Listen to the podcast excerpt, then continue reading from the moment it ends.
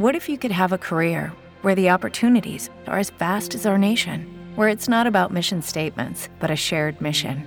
At U.S. Customs and Border Protection, we go beyond to protect more than borders from ship to shore, air to ground, cities to local communities. CBP agents and officers are keeping people safe.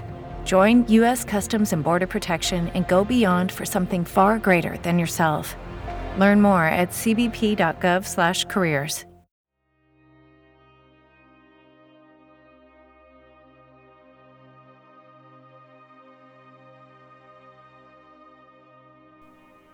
Cartas del Diablo a su sobrino, capítulo 17. Mi querido Orugario, el tono despectivo en que te refieres en tu última carta a la gula como medio de capturar almas no revela sino tu ignorancia. Uno de los grandes logros de los últimos 100 años ha sido amortiguar la conciencia humana en lo referente a esa cuestión de tal forma que difícilmente podrás encontrar ahora un sermón pronunciado en contra de ella o una conciencia preocupada por ella, a todo lo ancho y largo de Europa.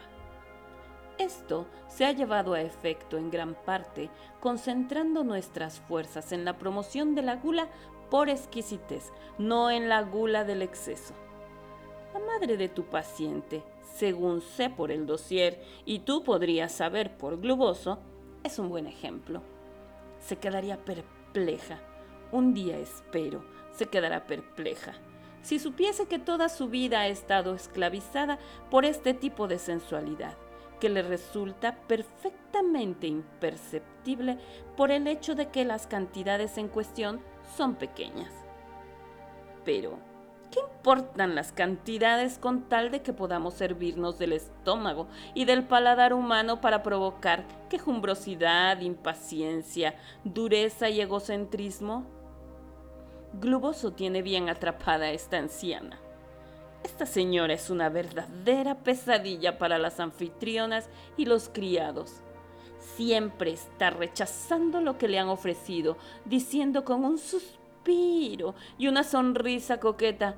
Oh, por favor, por favor, todo lo que quiero es una tacita de té, flojo, pero no demasiado, y un pedacito chiquitín de pan tostado verdaderamente crujiente.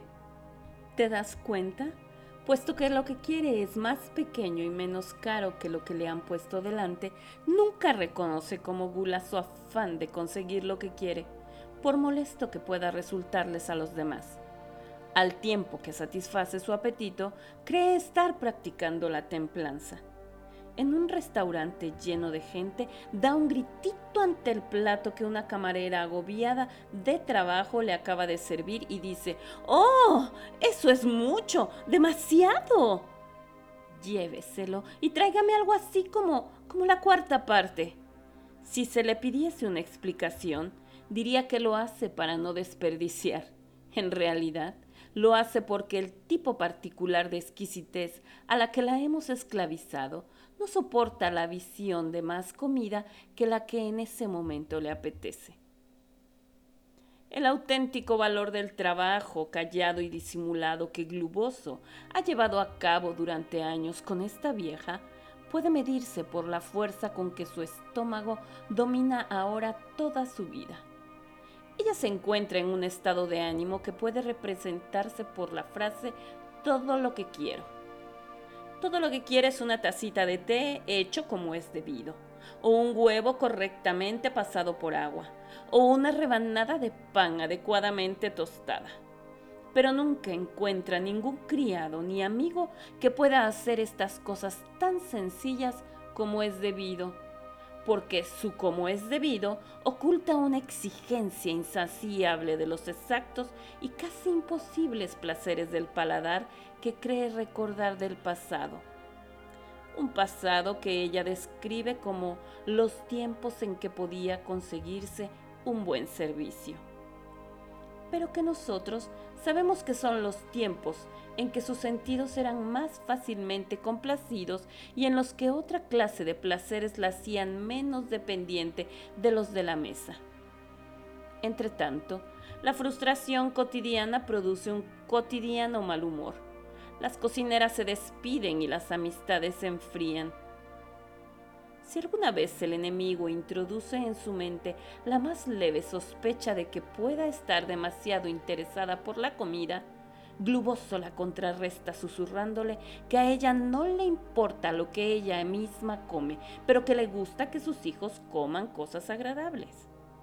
Naturalmente, en realidad, su avaricia fue una de las causas principales de lo poco a gusto que su hijo se ha sentido en casa durante muchos años. Pues bien, tu paciente es hijo de su madre y aunque acertadamente te dediques a luchar más a fondo en otros frentes, no debes olvidar una pequeña y silenciosa infiltración en lo referente a la gula. Como es un hombre, no resulta tan difícil atraparle con el camuflaje del todo lo que quiero. Como mejor se hace que los hombres pequen de gula es apoyándose en su vanidad. Hay que hacer que se crean muy entendidos en cuestiones culinarias para aguijonearles a decir que han descubierto el único restaurante de la ciudad donde los filetes están de verdad correctamente guisados. Lo que empieza como vanidad puede convertirse luego, paulatinamente, en costumbre. Pero de cualquier modo que lo abordes, lo bueno es llevarle a ese estado de ánimo en que la negación de cualquier satisfacción, no importa cuál, champán o té, sol colbert o cigarrillos, le irrita, porque entonces su caridad, su justicia y su obediencia estarán totalmente a tu merced. El mero exceso de comida es mucho menos valioso que la exquisitez. Es útil sobre todo a modo de preparación artillera antes de lanzar ataques contra la castidad. En esta materia, como en cualquier otra, debes mantener a tu hombre en un estado de falsa espiritualidad. Nunca le dejes darse cuenta del lado médico de la cuestión manténle preguntándose qué pecado de orgullo o qué falta de fe le ha puesto en tus manos, cuando el simple análisis de lo que ha comido o bebido durante las últimas 24 horas podría revelarle de dónde proceden tus municiones le permitiría, por consiguiente, poner en peligro tus líneas de aprovisionamiento mediante una muy ligera abstinencia. Si ha de pensar en el aspecto médico de la castidad, suéltale la gran mentira que hemos hecho que se trajen los humanos ingleses, que el ejercicio físico excesivo y la consecuente fatiga son especialmente favorables para esa virtud. Podría muy bien preguntarse uno, en vista de la notoria lubricidad de los marineros y de los soldados, ¿cómo es posible que se lo crean? pero nos servimos de los maestros de la escuela para difundir este camelo, hombres a quienes de verdad la castidad solo les interesaba como excusa para fomentar la práctica de los deportes y que, por tanto, recomendaban tales juegos como ayuda a la castidad. Pero todo este asunto resulta demasiado amplio como para abordarlo al final de una carta. Tu cariñoso tío, Scrutopo.